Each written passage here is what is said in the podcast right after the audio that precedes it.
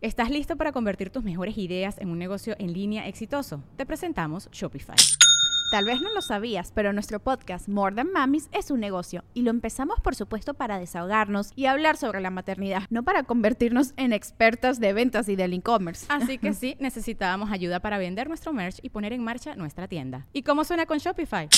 Llegó otra venta. Shopify es la plataforma de comercio que está revolucionando millones de negocios en todo el mundo. Ya seas un emprendedor desde tu casa o desde donde sea, Shopify es la única herramienta que necesitas para iniciar, administrar y hacer crecer tu negocio sin dificultades. Con Shopify puedo gestionar pedidos, envíos y pagos desde cualquier lugar, brindándote toda la información y estadísticas de tus ventas al detalle. Regístrate para un periodo de prueba con tan solo un dólar al mes en shopify.com barra sonoro, todo en minúsculas Ve a shopify.com barra sonoro para llevar tu negocio al siguiente nivel. Shopify.com barra sonoro.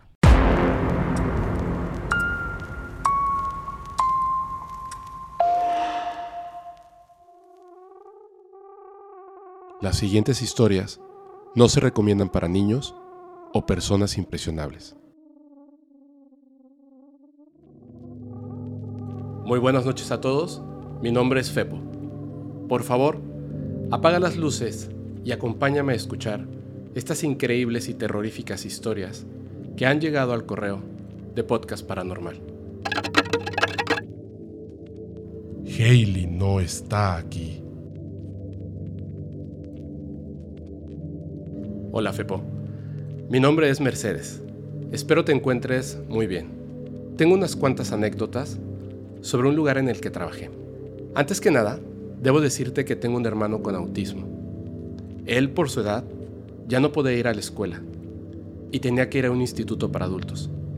Es como un tipo de escuela, un lugar para que ellos puedan interactuar y en algunos casos incluso llegan a independizarse. Al yo tener experiencia de cómo tratar e interactuar con este tipo de personas con discapacidad, me ofrecieron un trabajo. Por experiencia en trabajos anteriores, en menos de un mes me promovieron al departamento de VMOD, Behavior Modification Program, que se traduce a Programa de Modificación de Comportamiento. Este programa es muy físico y peligroso. Tuve que ir a entrenar con el Departamento de Policía del Condado para saber cómo controlar a este tipo de pacientes. Este programa se encontraba en un tercer edificio. En el edificio 1 y 2 es de pacientes que parecen bebés y en el tercero, donde yo estaba, es de pacientes agresivos. Pero nadie me dijo a mí qué tan graves eran los comportamientos de los pacientes. Cada uno de ellos tiene su propio historial criminal, el cual yo debía leer y aprender para saber cómo tratar e interactuar con cada uno de estos pacientes. Había desde asesinos, violadores, pedófilos, narcisistas y psicópatas. Ahora sí, la historia. En este lugar tenía una paciente llamada Hailey. Era muy bajita. No pasaba de un metro con 20 centímetros. Yo mido casi un 80. Ella era legalmente ciega. Tenía un ojo completamente gris, saltado fuera de su órbita, y el otro lo tenía sumido. Era casi imposible de ver. En todo su cuerpo tenía unas enormes cicatrices. En su récord había una advertencia de agresividad. También tenía diagnóstico de personalidad múltiple, esquizofrenia y múltiples desórdenes mentales. Escuché muchos rumores de que esta paciente en realidad estaba poseída, porque su comportamiento no tenía sentido con su diagnóstico. Haley, por estar ciega, necesitaba asistencia para poder ir al baño, comer, etc. De repente, cuando tenía esos cambios extraños de personalidad, podía ver. Atacaba a otros pacientes. Era rápida. Sabía dónde estaba cada persona. Sus ataques eran directos. No era como que tirara golpes al aire. No. Ella corría directamente hacia su víctima y la atacaba con una fuerza sobrenatural. Yo era la única mujer en el grupo de control de pacientes. Mis otros compañeros eran de casi dos metros de altura. En total éramos cuatro. y no podíamos entre todos contenerla. Era exageradamente fuerte. En una ocasión, se empezó a atacar a ella misma. Y ahí fue cuando supe por qué tenía esas cicatrices. Se mordía y se arrancaba pedazos de carne. Los masticaba y escupía. Nos observaba, se reía y burlaba, como si no sintiera dolor alguno. Y por cierto, cada vez que tenía uno de estos episodios, su voz cambiaba a la de un hombre. Cuando le decíamos, Haley, para, no lo hagas. La voz de hombre nos contestaba, Haley no está aquí. Lo último que hizo, lo cual me hizo creer que ella estaba realmente poseída, fue un día que estábamos por salir. Debo decirte que yo sufro de problemas de fertilidad. Tengo un síndrome de ovario policístico. Mi esposo y yo hemos estado tratando de tener hijos y desgraciadamente no lo hemos logrado. Esa semana no me sentía bien. Estaba teniendo síntomas diferentes y pensaba, ¿estaré embarazada por fin? Estábamos esperando los autobuses que levantan a los pacientes para llevarlos a sus casas, hogares o instituciones de cuidado. Yo estaba monitoreando a los pacientes, pero en realidad estaba un poco absorta, pensando, ¿estaré embarazada? En ese momento, Haley se me acercó y me dijo con una voz tranquila, ah, ¿estás esperando? Miramos hacia la ventana y yo le contesté, sí, estamos esperando a que llegue tu transporte.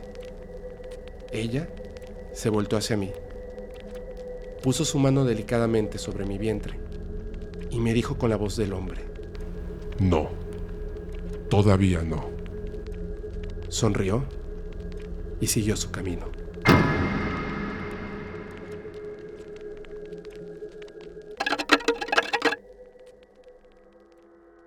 El cráneo. La siguiente historia me la envía una seguidora de nombre Dalia Ávila.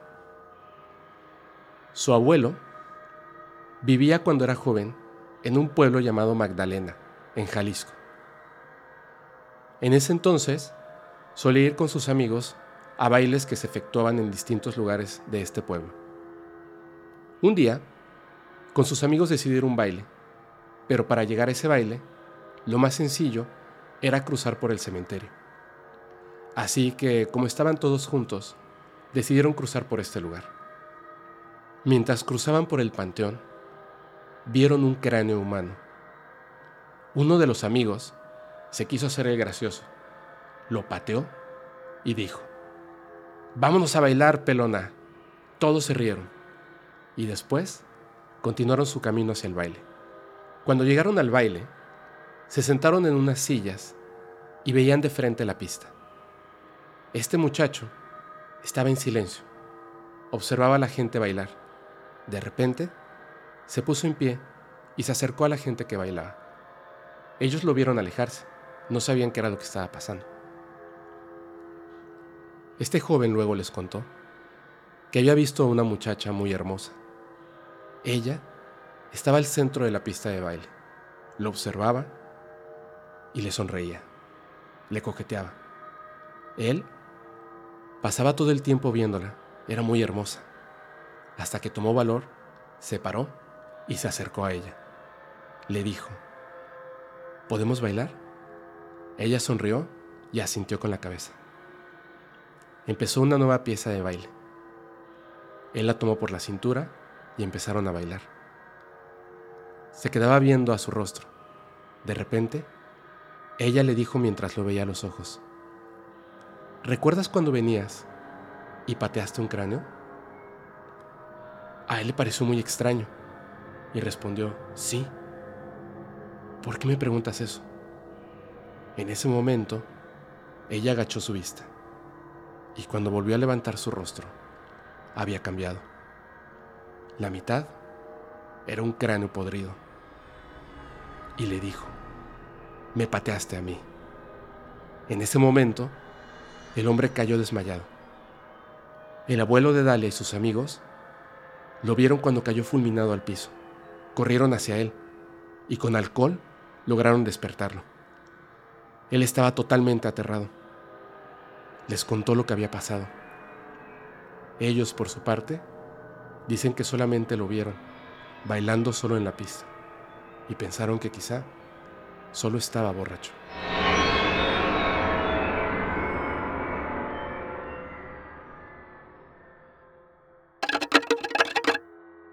Seamos amigas. La siguiente historia me la mandó una amiga de Ecuador. Su nombre, Mía. Esta historia es una de las más terroríficas que he escuchado. Es un poco larga. Por favor, presten mucha atención. Cuando Mía tenía ocho años, sus papás se separaron. Su papá se fue a vivir aparte, a un departamento, en la ciudad de Quito. En ese departamento, Mía conoció a una niña y hacía todo con ella. Era su amiga. La primera vez que la vio fue cuando estaba en el cuarto de su papá, dibujando, y escuchó unos golpes en la sala. Salió del cuarto y se acercó a la sala. ¿Cuál fue su sorpresa? Que vio la puerta del departamento abierta y en la sala había una niña jugando con una pelota. Ella vio a la niña y ésta se acercó y le dijo, ¿Cómo te llamas? Ella le respondió, Soy Mía. ¿Y tú? La niña respondió, Me llamo Luz. ¿Quieres ser mi amiga? Mía que no conocía a otros niños en ese edificio, decidió ser su amiga. Se la pasaron jugando toda la tarde. Y se dio cuenta de algo que en aquel momento no le pareció tan extraño. La niña tenía el cabello largo, estaba vestida de blanco.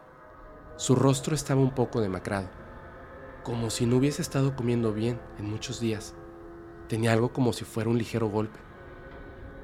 Pero lo más extraño es que cuando caminaba, arrastraba una pierna. Ella decidió que no diría nada. Quizá estaba lastimada o tenía algún mal y no podía caminar. Al final, era su amiga y no le importaba que fuera así. Mía le contó a su papá que tenía una nueva amiga. Él no hizo mucho caso de esto. Pensó que quizá era la hija de alguno de sus vecinos. Al día siguiente, Luz regresó para jugar y se volvió algo cotidiano. No hablaban mucho, solamente se dedicaban a jugar. Cabe recalcar que los papás de Mía, aunque se habían divorciado, tenían una buena relación.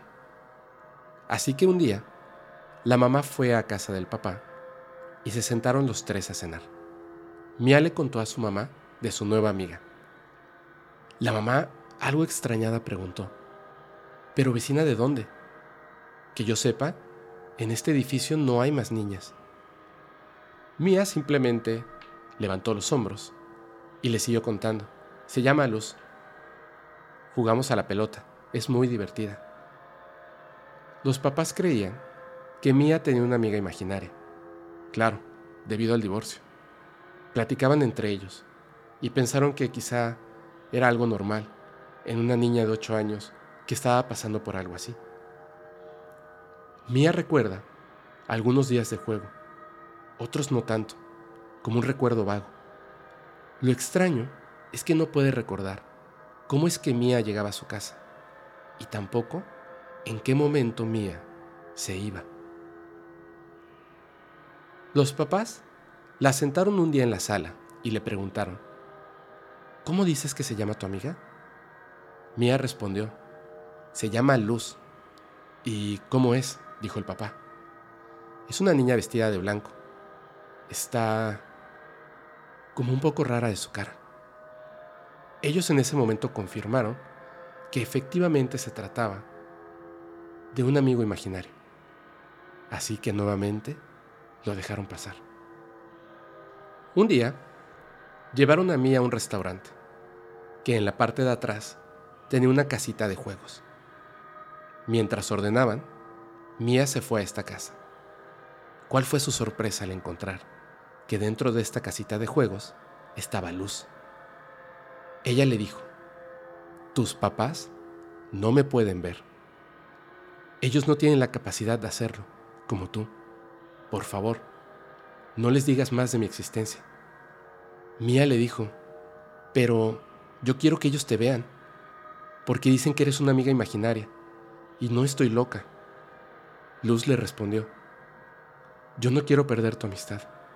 Creo que lo mejor es que ya no les digas nada.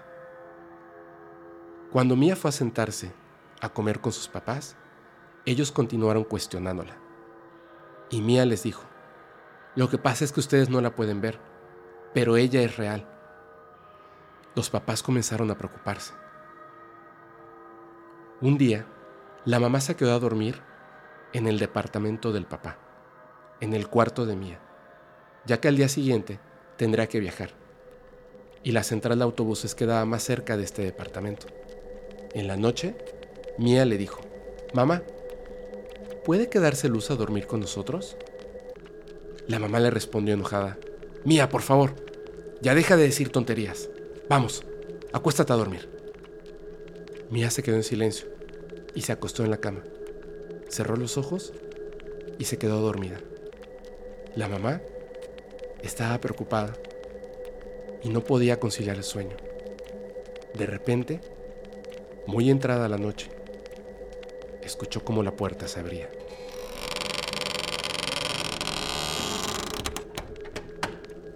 Posó la vista en la puerta que se encontraba ahora abierta y en la oscuridad escuchó como alguien se acercaba hacia ella.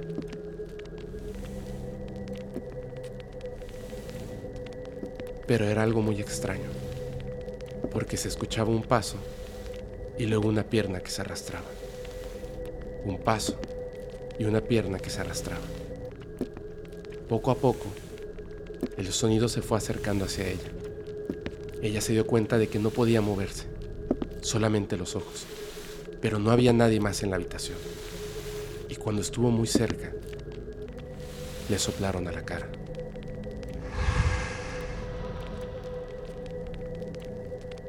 En ese momento la mamá se levantó gritando. Despertó al papá, pero este no le creyó. Era totalmente escéptico. Mía estaba muy asustada. No entendía qué era lo que había pasado. Se tranquilizaron y continuaron durmiendo. Cuando la mamá de Mía regresó de su viaje, fue a ver a su propia madre, la abuela de Mía, y le contó lo que estaba pasando.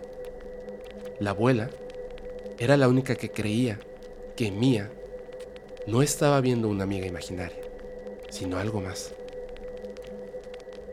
Y pensaba que la razón por la que esto estaba ocurriendo era porque Mía no estaba bautizada.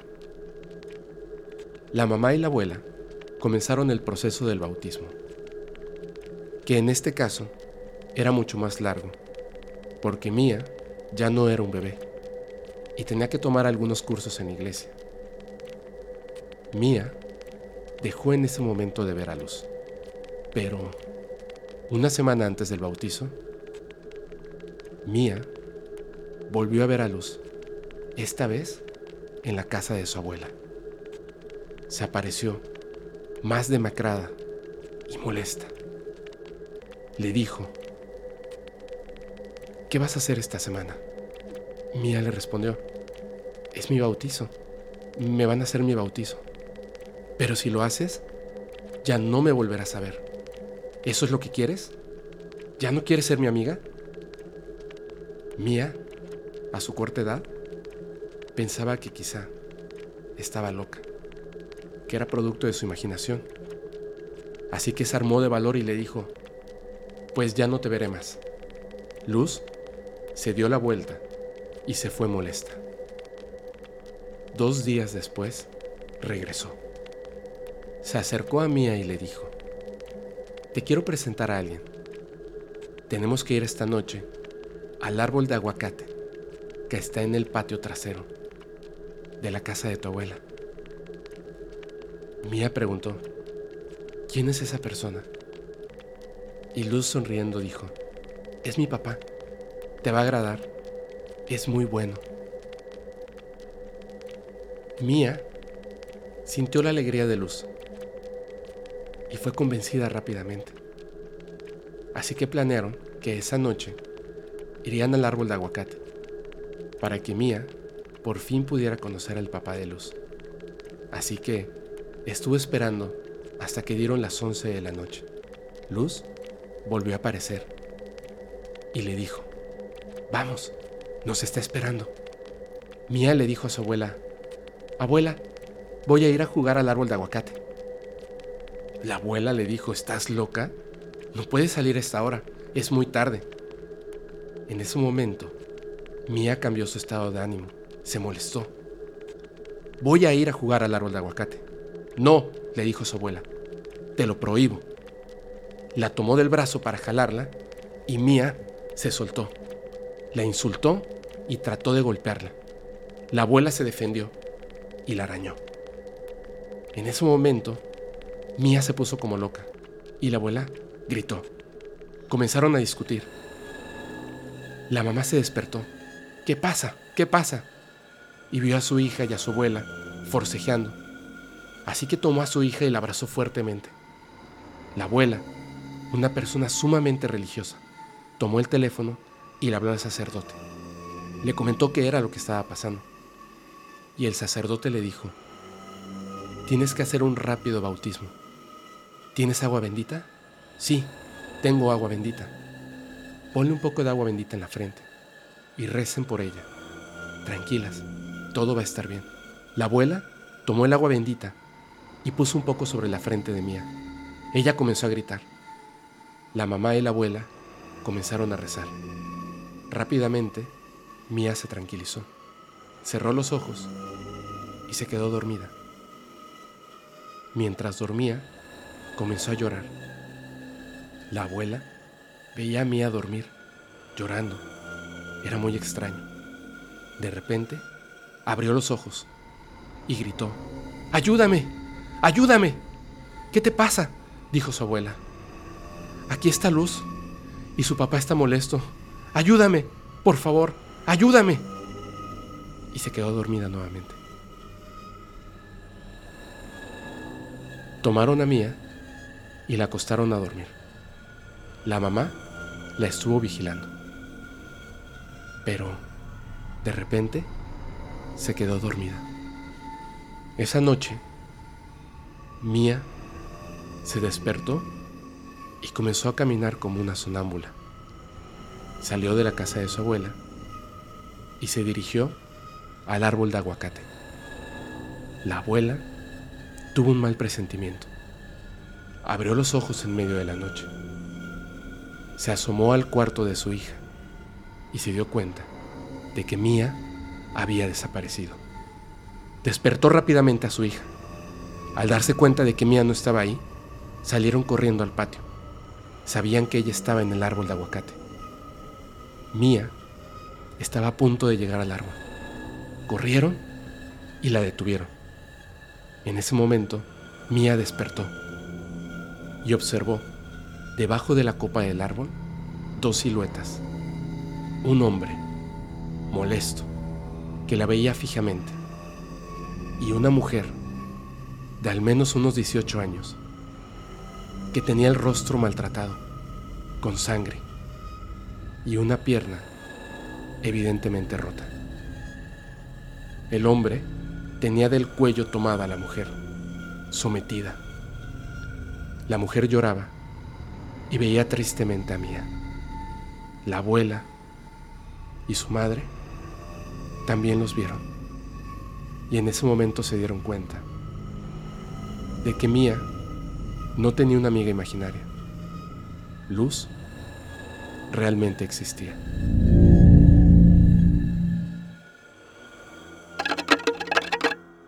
¿Duendes? Hola Fepo, mi nombre es Cristina Mendoza. La historia que voy a relatarte es sumamente extraña. Verás, cuando tenía cinco años y mi hermano cuatro, jugábamos con duendes en la casa, pero creíamos que eran niños. Eran como nosotros, como un niño normal, solo que sus orejas estaban puntiagudas. Ella tenía el cabello rubio y él tenía el cabello negro. En una ocasión, estos duendes nos despertaron en la madrugada y nos invitaron a jugar en el pasillo de la casa. Nos levantamos en silencio y lo seguimos. Comenzamos a jugar. Mi mamá se despertó por el ruido. Nos vio jugando y nos preguntó, ¿pero qué hacen a esta hora? Nosotros no nos dimos cuenta de lo extraño que era nuestro comportamiento. Y le dijimos a mi mamá, estamos jugando con nuestros amigos. Ella se quedó observando el pasillo, donde solamente estábamos mi hermano y yo, y nos dijo, ¿pero qué amigos de qué hablan? Nosotros creíamos que mi mamá estaba jugando con nosotros y que se hacía como la que no los podía ver, porque para nosotros eran totalmente reales. La niña se acercó y se paró al lado de mi mamá. Y yo le dije, pero mamá, ella está ahí, al lado de tu pierna. Mi mamá volteó a ver su pierna y no vio nada. Se espantó y nos dijo, no, dejen de jugar inmediatamente, vengan conmigo. Nos llevó a su habitación, nos acostó y nos dormimos juntos. Al día siguiente, mi mamá le contó esta situación a mi abuela. Ella le comentó que era muy peligroso, ya que posiblemente se trataba de duendes, que estaban intentando raptarnos, y si lo lograban, jamás volverían a vernos. Algo tenían que hacer. Yo no sé exactamente qué fue aquello que hizo mi madre, pero de un momento a otro, la casa se sentía diferente, tranquila, y los duendes no volvieron a aparecer, al menos por un tiempo. Una noche me despertó un ruido. Abrí los ojos y observé a mi alrededor. No había nada. Escuché nuevamente ese ruido. Provenía del baño. Me levanté, caminé por el pasillo y abrí lentamente la puerta. Dentro del baño estaban nuestros amigos duendes, llorando, asustados, y había un hombre, un hombre alto. Yo pensé que era su papá, pero en la mano tenía un cuchillo. Él no me vio, pero yo sabía que quería hacerles daño, así que grité y corrí a ver a mi mamá. Mamá, ayúdales, ayúdales. El Señor quiere hacerles daño. Ella se despertó y me dijo, ¿qué está pasando? Mamá, mamá, está aquí el papá de mis amigos y quiere hacerles daño. Por favor, ayúdalos. Mi mamá se despertó. No sabía qué era lo que estaba diciendo, qué podía estar pasando. Yo la tomé de la mano y la dirigí rápidamente hacia el baño. Cuando entramos, la llave del agua estaba abierta. Mi madre Solo veía el espacio vacío, con la llave corriendo. Pero yo vi una de las peores imágenes que un niño pudiera ver. El hombre había matado a los duendes. Sus tripas estaban en el lavabo. El agua corriendo se las estaba llevando por el desagüe. Pero mi mamá solo veía agua correr. Nunca los volvimos a ver en casa, pero 20 años después nos mudamos a un departamento. Ese mismo día estaban llegando nuevos vecinos, entre ellos un adulto, con dos niños, una niña rubia y un niño de cabello negro. Yo sentí que mi corazón se aceleró de repente. No lo podía creer. Entré corriendo al departamento y vi a mi hermano Tenía los ojos abiertos de par en par. Le dije, ¿viste esos niños? Y él me respondió, sí, son ellos.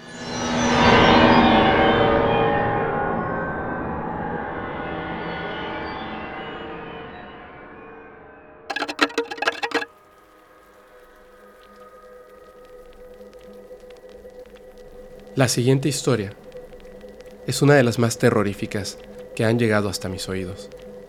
Voy a omitir el nombre de la persona, ya que en algún momento la conocí. Esta muchacha, a la que llamaré Katy, estudiaba cinematografía en la Ciudad de México.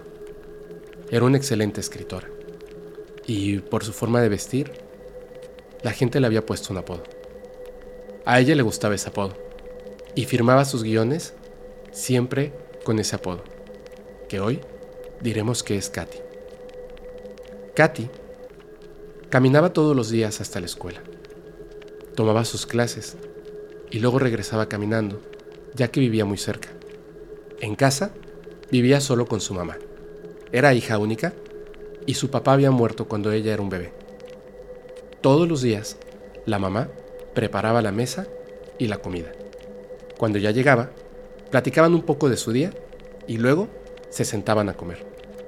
Para ella era muy común y rutinario llegar y ver a su mamá sentada en la sala. Platicaban, comían y luego cada quien hacía su vida. Un día, en la mañana, antes de irse a la escuela, Katy discutió con su mamá.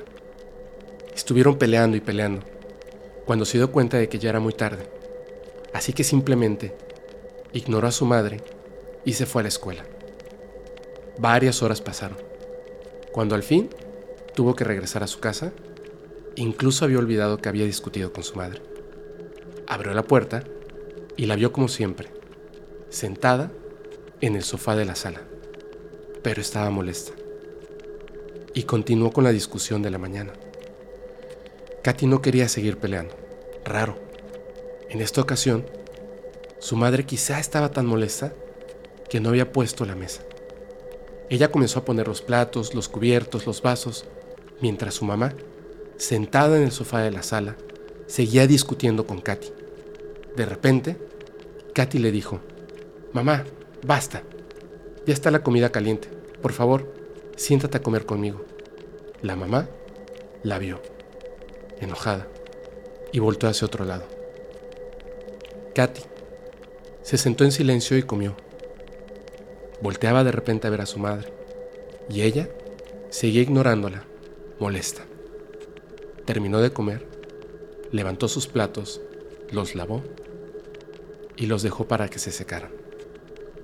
Al pasar por la sala, dio una breve mirada hacia su madre. Ella seguía ignorándola, continuaba molesta. Katy pensaba, ¿cómo puede estar tan molesta? Fue algo verdaderamente significante. Observó por la ventana y vio la ropa tendida, la ropa que su madre había lavado en la mañana. Como seguramente ya estaba seca, salió al patio para recogerla. ¿Cuál fue su sorpresa? Encontró a su madre, muerta en el piso. Ese día fue uno de los peores en la vida de Katy encontró a su madre muerta. Lloró y tuvo que hablar a la policía. Cuando llegaron y se la llevaron, descubrió quizá algo bueno de todo esto.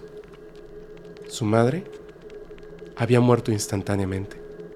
Mientras tendía la ropa, esa mañana, se había resbalado y al caer, su nuca golpeó contra una piedra y murió instantáneamente no había sufrido. Los días pasaron y Katy tuvo que acostumbrarse a su nueva vida, viviendo sola. Poco a poco lo fue asimilando. Todos los días, al salir de la escuela, caminaba hacia su casa. A esa casa sola, totalmente sola. Pero un día, al regresar, abrió la puerta y se encontró a su madre sentada en el sofá de la sala. No lo podía creer. ¿Estaba soñando? ¿Era una visión? La madre continuaba discutiendo, como aquel horrible día en que la había descubierto muerta en el patio. Ella no podía creer lo que estaba viendo y se sentó frente a ella. La madre discutía y discutía y ella trataba de calmarla. Mamá, por favor, no estés molesta. Y ella continuaba y continuaba peleando. La observaba. Era real. Estaba ahí. En un momento, simplemente desapareció. Ella pensó que quizás se trataba de su imaginación, que no quería aceptar la partida de su madre. Pero al día siguiente, cuando regresó de la escuela y abrió la puerta, nuevamente estaba su madre, sentada otra vez en el sofá, repitiendo las mismas palabras, discutiendo. Era una repetición en el tiempo, era una maldición. Ella empezó a deprimirse. Todos los días, al regresar de la escuela, tenía que ver a su madre y discutir con ella nuevamente. Por más que lo intentaba, no lograba calmarla. Y de repente desaparecía, se esfumaba. Ella sabía que cada día, al regresar, su madre estaría ahí para discutir nuevamente con ella. Así que un día se armó de fuerza y de valor. Entró a su casa, abrió la puerta, vio a su madre y ella empezó a discutir. De repente la detuvo. No, mamá. Cállate. Cállate, por favor. Y la madre se quedó en silencio. La volteó a ver y le dijo viéndola a los ojos, Mamá, tú ya estás muerta. La madre, extrañada, cambió su semblante y le dijo, ¿Cómo puedes decirme eso, Katy? ¿Cómo le puedes decir eso a tu madre? Mamá, por favor, escúchame.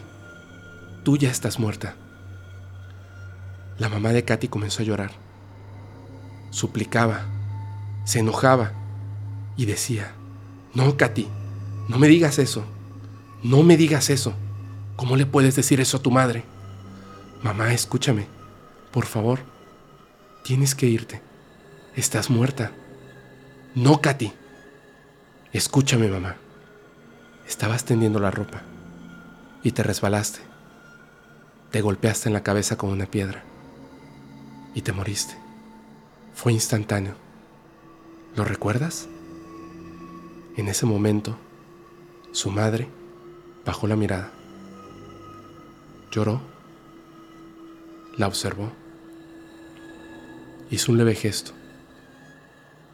El enojo se había ido. Por fin lo había aceptado. Sonrió y Katy nunca más volvió a ver a su madre.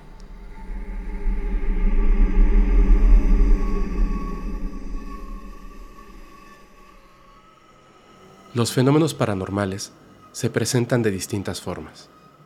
Algunas veces son dolorosos. En otras ocasiones, terroríficos.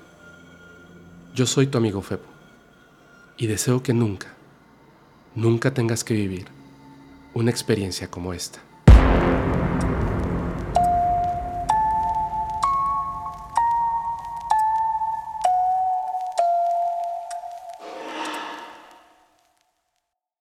¿Estás listo para convertir tus mejores ideas en un negocio en línea exitoso? Te presentamos Shopify. Tal vez no lo sabías, pero nuestro podcast More Than Mamis es un negocio y lo empezamos por supuesto para desahogarnos y hablar sobre la maternidad, no para convertirnos en expertas de ventas y del e-commerce. Así que sí, necesitábamos ayuda para vender nuestro merch y poner en marcha nuestra tienda. ¿Y cómo suena con Shopify?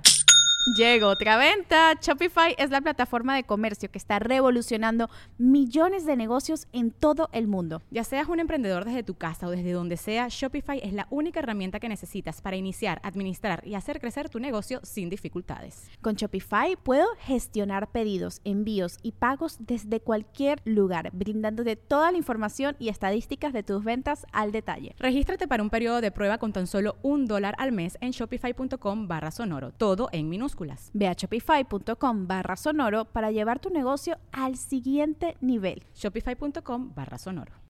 When you need mealtime inspiration, it's worth shopping Kroger, where you'll find over 30,000 mouthwatering choices that excite your inner foodie. And no matter what tasty choice you make, you'll enjoy our everyday low prices, plus extra ways to save, like digital coupons worth over $600 each week. You can also save up to $1 off per gallon at the pump with fuel points. More savings and more inspiring flavors make shopping Kroger worth it every time. Kroger, fresh for everyone. Fuel restrictions apply.